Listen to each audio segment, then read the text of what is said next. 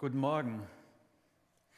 Und ähm, ich mag diese Einstiege sehr, obwohl ich ähm, immer wieder merke, wie sehr mich das auch emotional beschäftigt, weil sie wiedergeben das, was die Geschichte von Hosea ausmacht. Und das, wenn man das so nachvollzieht und wenn man das so auf sich wirken lässt, ist das etwas, was dramatisch ist. Und auch ähm, den Text, den wir uns heute Morgen angucken wollen, ist genau, es ist etwas, was mich tief beschäftigt hat, weil ich mich wiedergefunden habe. Und weil ich bei dem einen oder anderen festgestellt habe, wie gut Gott ist. Und auch festgestellt habe, wie mein Herz ist. Ich will euch da mitnehmen, aber ich will das äh, nicht tun, ohne dass ich noch eine schnöde Ansage habe, nämlich ähm, das, äh, was Corona mit sich bringt, ist, dass bis auf den Gottesdienst heute Morgen hier in Walle alle anderen Gottesdienste für uns als Christusgemeinde ausfallen. Das heißt, ähm, in den einzelnen Standorten äh, im November keine weiteren Gottesdienste stattfinden, sondern nur sonntags morgens 11 Uhr hier in Walle. Das einfach nochmal zur Sicherheit und äh, meine Frage an euch, ob ihr euch noch vorstellen könnt, nochmal mit mir aufzustehen und ich würde gerne nochmal mit uns beten.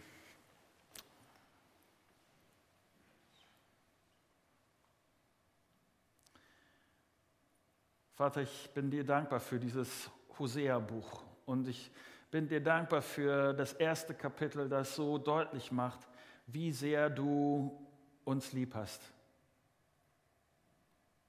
Und ich danke dir auch dafür, dass das weitergeht und du weiter zeigst, wie dein Herz ist und wie du die Beziehung zu dir, äh, zu uns dir vorstellst und äh, was das auch bedeutet und dass das nicht einfach nur ein, ein oberflächliches Ding ist, sondern dass du dir eine tiefe Verbundenheit wünscht. Ich bitte dich darum, dass du mir hilfst, dass ich das heute Morgen gut erklären kann. Und dass diese Minuten, die wir jetzt zusammen uns Gedanken machen, dass sie einen Unterschied machen. Und das kannst nur du und ich bitte dich darum. Amen. Setzt euch gerne wieder. Ähm, in der letzten Woche habe ich eine längere Autofahrt gemacht und ich mache das häufiger, dass ich bei so Autofahrten, dass ich das, diese Zeit nutze, um zu telefonieren. Und ich habe mit einer meiner Schwestern telefoniert. Äh, ich dachte erst, das wäre nur kurz, aber dann äh, ist das einfach länger geworden und das war schön. Warum? Warum ist das länger geworden? Weil wir angefangen haben, uns über unsere Kindheit zu unterhalten. Ich weiß nicht, ob du das schon, solche Momente mit deinen Geschwistern, wenn du Geschwister hast, äh, das gemacht hast. Und ich bin immer wieder verblüfft, dass wir tatsächlich in der gleichen Familie groß geworden sind. Ähm, sie in, äh, äh, erinnert sich an Situationen, äh, da bin ich verloren. Also da, da habe ich überhaupt keine Ahnung. Und ich denke manchmal, Schwester, du bist doch dabei gewesen, du müsstest das alles doch wissen und, und so weiter. Ähm, vielleicht kennst du solche Momente. Und manchmal denke ich, erinnere ich mich jetzt wirklich an diese Situationen oder sind das die Bilder, äh, an die ich mich da erinnere, an die Fotos, die dann diese Geschichte festhalten oder manchmal gibt es sogar Filmausschnitte von Kinderzeiten. Was ich erschreckend feststelle, ist, ich, ver ich vergesse Sachen einfach. Und meistens ist das Vergessen nicht so schlimm. Aber in dem Abschnitt, den ich heute mit euch lesen möchte, geht es um ein Vergessen, ein Vergessen, das Leben zerstört. Ich möchte nicht den ganzen Teil der, äh, des ersten Teils von Hosea wiederholen. Wenn du möchtest, ist dieser Teil auf der Homepage der Christusgemeinde, äh, bei YouTube, bei iTunes, bei Spotify und so weiter. Du kannst auch so Sachen benutzen wie, und wenn du Informationen über die Christusgemeinde äh, haben willst, dann ist das im Moment das, glaube ich, das beste Mittel, indem du eine, äh, die Christusgemeinde-App installierst und dann, äh, dann guckst nach den Informationen. Ich will das heute nicht wiederholen, deshalb nur ganz kurz. Im ersten Teil letzte Woche haben wir uns über die grenzenlose Liebe, um die tiefe Liebe Gottes uns gegenüber Gedanken gemacht. Hosea ist ein Prophet, er ist damit der, das Sprachrohr Gottes äh, an die Leute. Und Hosea sagt, dass er die Nachricht der Liebe Gottes deutlich machen soll, deutlich machen will an der Ehe, die er mit seiner Frau, mit Gomer, führt. Hosea heiratet Gomer und Gott sagt ihm von vornherein, dass Gomer ihm untreu werden wird. Gott sagt, Hosea, du bist das lebende Beispiel dafür, so wie du deine Frau liebst, so liebe ich mein Volk Du bist das, den Bund der Ehe mit ihr eingegangen, genauso wie ich Gott meinen Bund mit meinem Volk eingegangen bin, wie ich eine enge Verbindung zu meinem Volk geschlossen habe. Ihr seid Familie geworden und ich will, dass die Leute verstehen, was daraus geworden ist. Denn auch darin ist die Familie von Hosea ein lebendes Beispiel. Und Hosea schreibt hier genau auf, was da passiert ist. Und es hört sich so an. Lest mit mir, ich gebe zu, ein paar wirklich gruselige Verse. Hosea 2 ab Vers 4. Klagt euer Land an, ihr Israeliten. Bringt euer Volk vor Gericht. Schon lange ist eure Mutter Israel nicht mehr meine Frau. Und darum will ich auch nicht länger ihr Mann sein. Sie soll die Zeichen ihrer Hurerei entfernen, die sie im Gesicht und an ihren Brüsten trägt. Sonst werde ich sie nackt ausziehen und sie hilflos machen, wie bei ihrer Geburt. Ihr Land verwandle ich in eine Wüste, in eine dürre Einöde. Ja, ich will sie verdursten lassen. Auch mit ihren Kindern werde ich kein Mitleid haben, denn sie sind Hurenkinder. Ihre Mutter hat sich mit fremden Männern eingelassen und Schande über sich gebracht. Sie dachte, es lohnt sich, bei meinen Liebhabern zu bleiben, denn sie geben mir, was ich brauche. Brot und Wasser, Wolle und Flachs, Öl und Wein. Darum versperre ich ihr den Weg mit Mauern und lass ihn mit Dornengestrüpp überwuchern, sodass sie nicht mehr weiter weiß. Vergeblich läuft sie dann hinter ihren Liebhabern her. Sie wird sie suchen, aber nicht finden. Zuletzt wird sie sich besinnen. Ich will wieder nach Hause zurückkehren zu meinem ersten Mann, denn bei ihm ging es mir besser. Sie hat nicht erkannt, dass ich es war, der ihr Getreide, Most und Öl gegeben hat. Mit Silber und Gold habe ich sie überschüttet. Sie aber hat alles ihrem Götzen Baal zu, Fü zu Füßen gelegt. Darum soll sie zur Erntezeit kein Getreide und keinen Wein mehr von mir bekommen. Auch die Wolle und den Flachs für ihre Kleider nehme ich ihr wieder weg. Von den Augen ihrer Liebhaber ziehe ich, sich, ziehe ich sie nackt aus und stelle sie öffentlich zur Schau. Niemand kann sie vor meiner Strafe bewahren. Ihre Freudenfeste mache ich ein Ende. Sie wird keinen Neumond oder Sabbat und kein anderes großes Fest mehr feiern. Ich verwüste ihre Weinstöcke und Feigenbäume, von denen sie sagte, das habe ich von meinen Freunden für meine Liebesdienste bekommen. Alles, was sie gepflanzt hat, lasse ich von Gestrüppen überwuchern, von den wilden Tieren abfressen. Denn sie hat mich vergessen.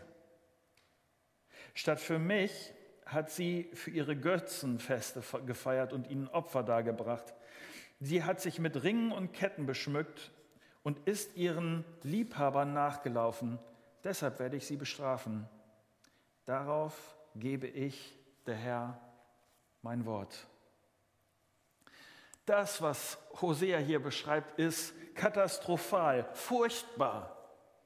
Seine Beziehung zerbricht, Vertrauen ist zerstört, gegenseitige Liebe, Freundschaft, die Verbindung zwischen ihm und seiner Frau Gomer ist am Ende. Warum? Wie ist das passiert? Wie, wie konnte es überhaupt so weit kommen? eines ist, was ich als ersten Gedanken mit euch teilen will, ist, dass es meine Entscheidung ist. Äh, Hosea hat es ja hier mit, mit Bildern und Vergleichen. Hosea sagt hier, stellt euch vor, ich würde vor Gericht stehen oder vor Gericht gehen. Stellt euch vor, ich würde meine eigene Frau anklagen. Denn meine Frau, unsere Mutter, die Mutter meiner Kinder, ist nicht mehr bei uns. Sie ist mit anderen Männern losgezogen. Sie hat sich für Sex bezahlen lassen. Und das Schlimmste, Meine Ehe ist grundsätzlich kaputt am Ende. Es ist das Übelste passiert, was ich mir vorstellen kann. Nicht nur das, unsere Kinder sind gar nicht unsere Kinder, sondern sie sind die Kinder von den Männern, mit denen meine Frau um die Häuser zieht. Ich dachte, sie wäre meine Frau. Aber schon lange schläft sie immer wieder mit unterschiedlichen Männern. Und ich kann das nachvollziehen. Hosea er schreibt hier seinen ganzen Schmerz nieder. Seine Ehe ist am Ende und er ist am Ende.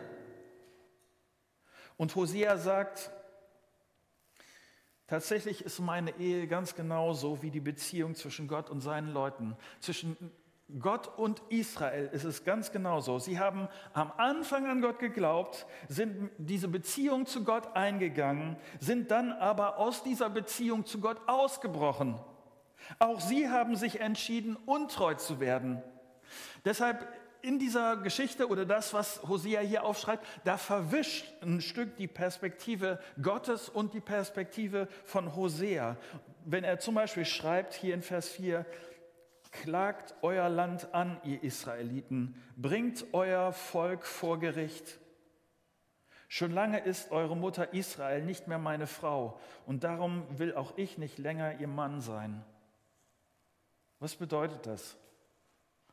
Was ist das, was Hosea hier sagen will? Es ist nicht so, dass dass Hosea sich diese Situation ausgesucht hat. Es ist nicht so, dass Hosea hier nicht mehr der Ehemann seiner Frau Gomer sein will. Aber Hosea sagt, wie soll das denn jetzt weitergehen? Wie soll das jetzt funktionieren? Gomer hat sich entschieden, die Ehe zu verlassen. Dann, wie sollte ich weiter ihr Mann sein können? Israel, Gottes Leute haben sich entschieden, aus dieser Beziehung auszubrechen, sie zu verlassen. Wie kann Gott denn denn jetzt noch ihr Gott sein? Wie soll das gehen? Gomer und auch Israel haben entschieden, aus dieser Beziehung auszubrechen. Wie sehr Hosea die Verantwortung bei seiner Frau sieht, wie deutlich wird auch, dass das dass die Verantwortung bei Israel liegt, wird hier in Vers 4 ganz deutlich, wenn es um diese Gerichtsverhandlung geht. Ein, ein Gerichtsverfahren zwischen dem betrogenen Ehemann und seiner untreuen Frau. Heute würden wir sagen, das ist so ein Familienrechtsverfahren, so ein Familiengerichtsdingens. Aus Hoseas Perspektive existiert diese Ehe überhaupt nicht mehr oder vielmehr Gottes eigene Leute haben entschieden und so diese Beziehung zerstört. Es war ihre Entscheidung.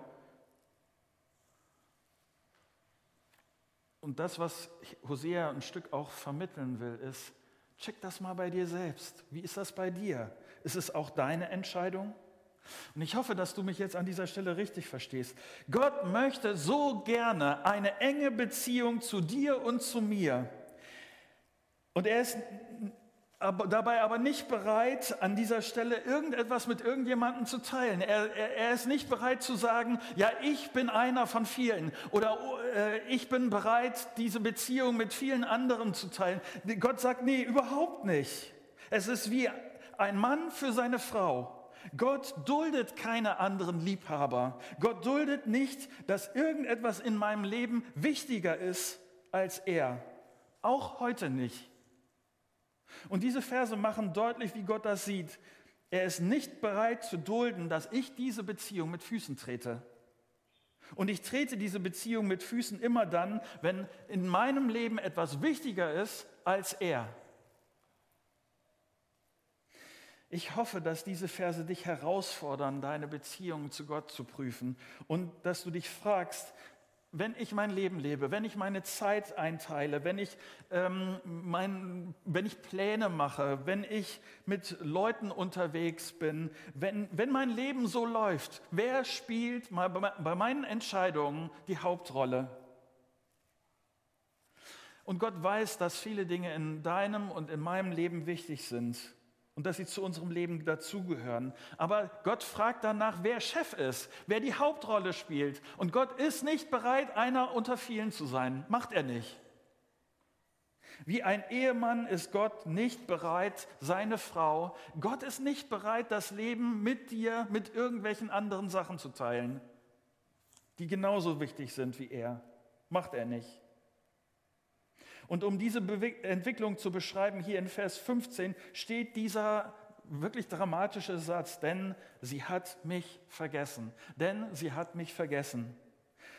Dass die Beziehung zu Gott in meinem Leben nicht mehr die Hauptrolle spielt, das kann sein, dass das nicht eine krasse Entscheidung ist, dass ich nicht, nicht absichtlich sage, Gott, mit dir will ich nichts mehr zu tun haben, dass das nicht ist, dass ich die Faust gegen Gott balle und sage, jetzt mache ich mein eigenes Ding, sondern hier steht, sie hat es vergessen. Es ist so, im Lauf der Geschichte ist das so geworden, dass sie sich immer mehr an andere Sachen gewöhnt hat, an andere Prioritäten, andere Dinge sind in ihrem Leben wichtiger geworden. Sie hat dieses, dass Gott in ihrem Leben der Mittelpunkt sein will, hat sie vergessen. Und Hosea, diese Entwicklung beschreibt er noch genauer, äh, wie es zu mindestens zwei Irrtümern gekommen ist. Und mein zweiter Gedanke, mein Irrtum. Ich bin mir sicher, dass, oder es kann gut sein, dass noch viele andere Sachen in, in diese Entscheidung oder in dieses Vergessen mit hineingespielt hat.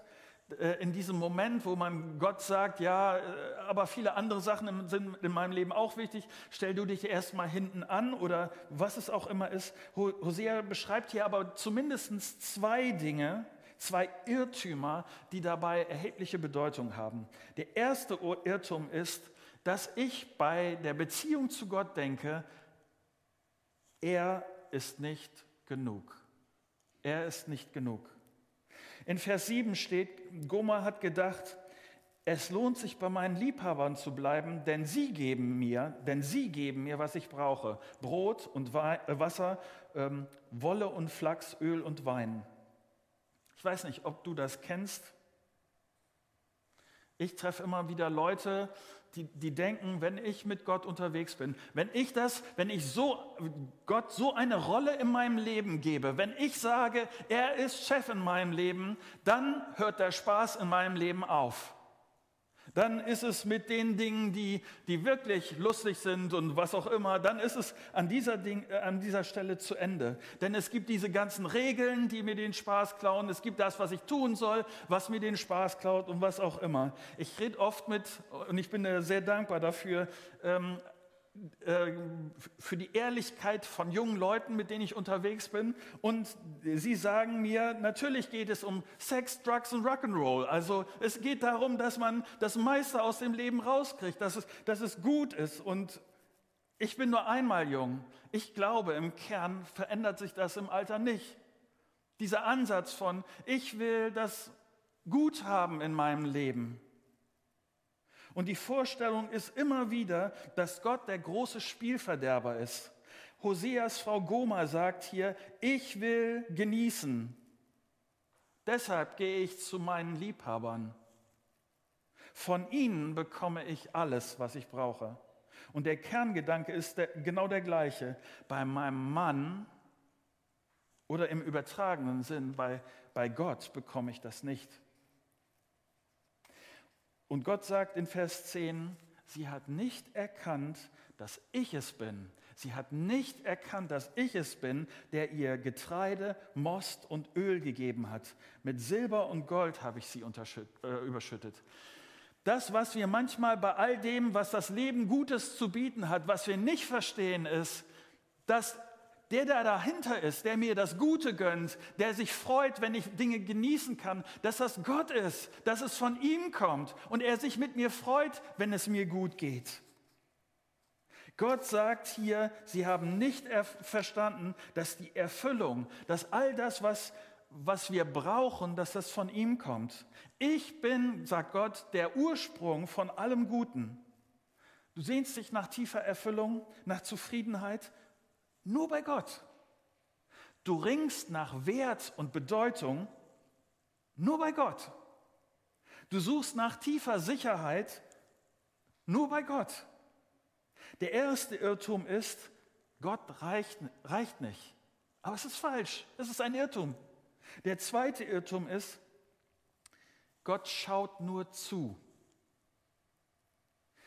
Wenn du meine Predigt von letzten Sonntag gehört hast, wenn du das erste Kapitel gelesen hast, dann wäre es ein großer Irrtum, aus der Liebe Gottes zu schließen, dass Gott immer wieder alle, aus Liebe alle Augen zudrückt, er, es einfach laufen lässt, dass, dass ihm ja, Schwamm drüber, wenn man es nicht ist und so, alles egal und so ist es überhaupt nicht. Das ist ein großer Irrtum, dass Gott einfach von außen zuguckt und das ist einfach in, sagen wir, in, in falscher, aus meiner Perspektive, aus Gottes Perspektive, falscher Liebe laufen lässt. Ich weiß nicht, ob du bei diesen Versen gezuckt hast, Vers 5. Sonst werde ich sie nackt ausziehen und sie hilflos machen, wie bei ihrer Geburt. Ihr Land verwandle ich in eine Wüste in eine dürre Einöde. Ja, ich will sie verdursten lassen. Vers 8. Darum versperre ich ihr den Weg mit Mauern und lass ihn mit Dornengestrüpp überwuchern, sodass sie nicht mehr weiter weiß. Vers 14. Ich ver, verwüste ihre Weinstöcke und Feigenbäume, von denen sie sagte, das habe ich von meinen Freunden für meine Liebesdienste bekommen. Alles, was sie gepflanzt hat, lasse ich von Gestrüpp überwuchern und von wilden Tieren abfressen.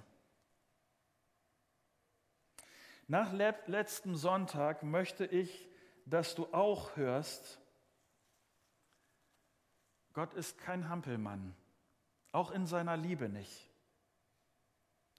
Und Gott, manchmal ist das ja so, dass Leute denken, irgendwie es gibt einen großen Unterschied zwischen dem Gott des Alten und des Neuen Testaments. Es ist nicht wahr. Ein, ein Teil, ein Abschnitt im Neuen Testament, der sich genauso wie bei Hosea an Gottes Leute richtet und sie genauso konfrontiert mit, mit, mit Irrwegen, der, dieser Abschnitt endet mit diesem Satz. Es ist furchtbar, in die Hände des lebendigen Gottes zu fallen.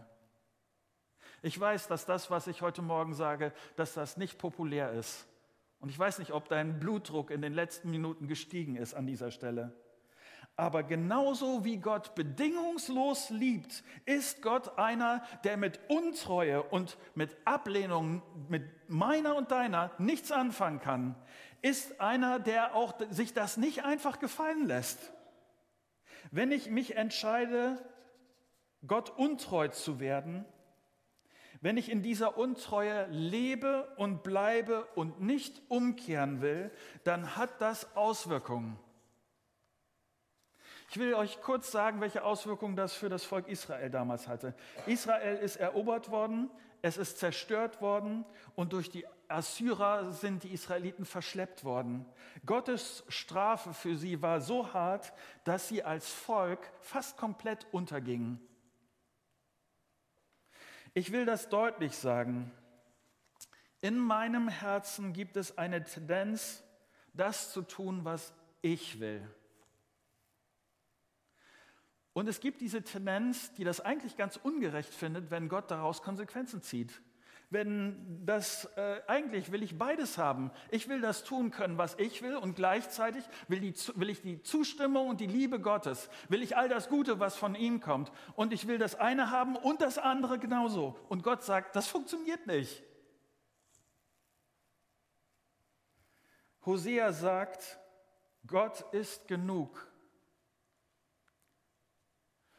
Und entscheide dich für diesen einen Gott. Lebe mit diesem einen Gott. Gott, Gott wird beschrieben als einer, der eifersüchtig ist. Gott duldet nicht, dass neben, neben ihm jemand noch das gleiche Sagen hat. Und Gott ist es nicht egal, wenn ich diese Beziehung zu ihm so belaste. Das Dritte. Also ich will kurz in Klammern vorweg sagen, ich werde diese Spannung heute Morgen, ich werde euch mit dieser Spannung entlassen, weil nächsten Sonntag, äh, zum, also Nico hat das Vorrecht, diese Spannung aufzulösen und euch zu sagen, was aufgrund dessen äh, in den nächsten Versen im Hosea passiert. Aber ich werde das heute Morgen nicht auflösen. Denn für mich ist eine Frage hier, warum stehen diese Verse hier? Warum redet Hosea solche unangenehmen Sachen? Die Chance der Israeliten und meine und deine Chance besteht darin, zum wahren Gott umzukehren, wenn du an dieser Stelle die Beziehung zu ihm mit anderen Dingen teilst. Und hier geht es zuerst um Menschen, die zu Gott gehören. Hosea ist gerichtet an Menschen, die zu Gott gehören. Ähm, heute würde ich sagen, Leute, die Christen sind. Meine Chance besteht darin, zu Gott zurückzukehren und mit ihm zu leben. Alle die Dinge, die Gott den Rang streitig machen, das sind Götzen, die weggehören. Ähm, hier in dem Text wird von Baal, das war damals der populäre Gott. Das war derjenige, von dem die Leute alles erwartet haben. Heute sind es andere Dinge.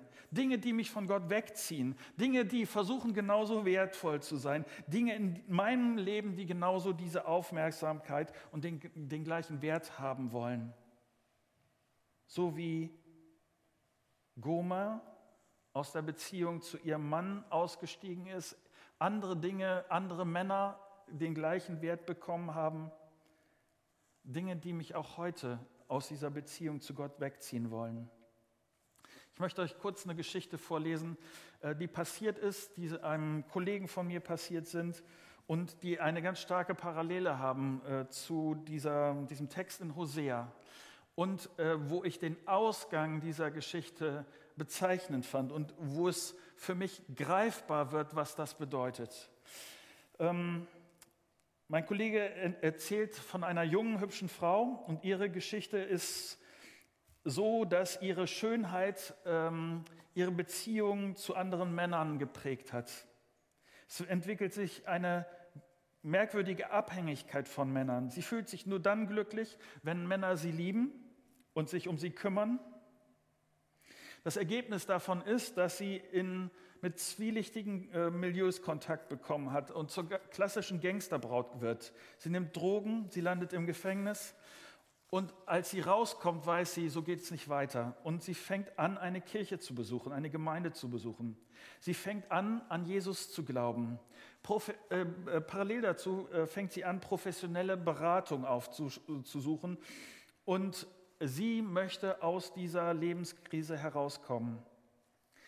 Der Berater erkennt ihr Lebensproblem.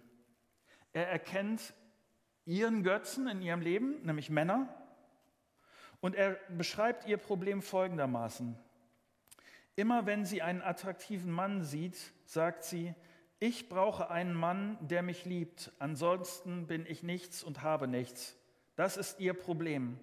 Und der Berater sagt ihr, das ist nicht gut, Du musst deine Abhängigkeit von Männern aufgeben. Dein Selbstwertgefühl darf nicht von anderen Männern abhängen. Sie sagt, was soll ich tun? Er sagt, du brauchst eine Ausbildung, einen Job, damit du finanziell unabhängig sein und stolz sein kannst auf deine Karriere, die du gemacht hast. Und sie denkt darüber nach. Und dann ergegnet sie ihm Folgendes.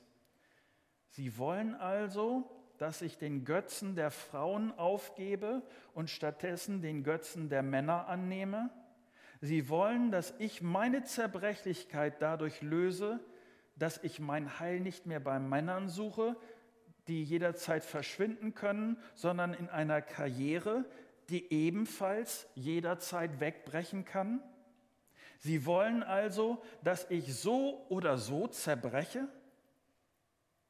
Schließlich findet sie in der guten Nachricht von Jesus Christus eine Lösung für ihr Lebensproblem. Immer wenn sie einen Mann sieht und die versuchenden Gefühle aufkommen, sagt sie sich, du bist vielleicht ein toller Mann, vielleicht wärst du sogar ein toller Ehemann, wer weiß, aber du bist nicht mein Leben. Jesus ist mein Leben. Und sie findet durch das Evangelium von Jesus Christus die Lösung für ihr Götzenproblem.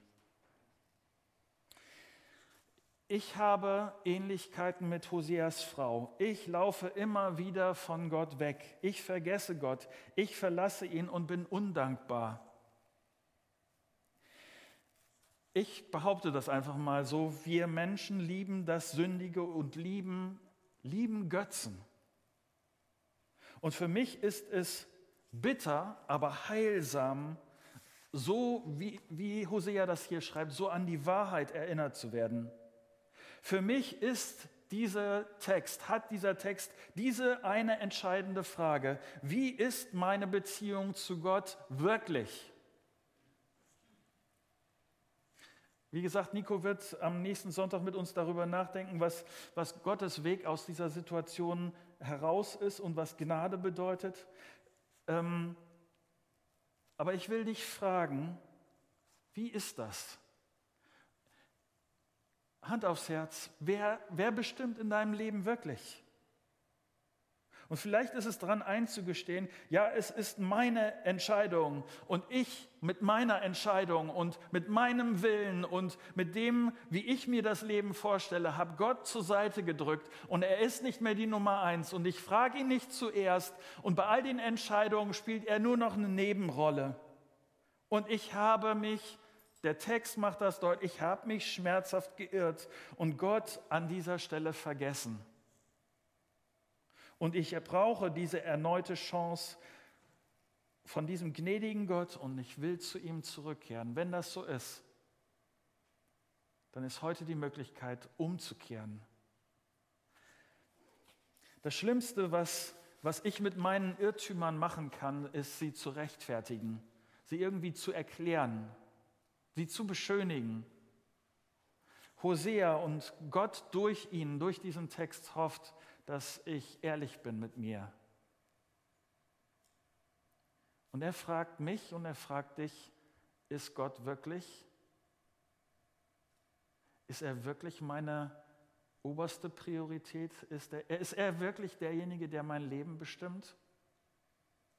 Oder teile ich ihn mit anderen Interessen, mit vielen anderen Dingen. Soweit.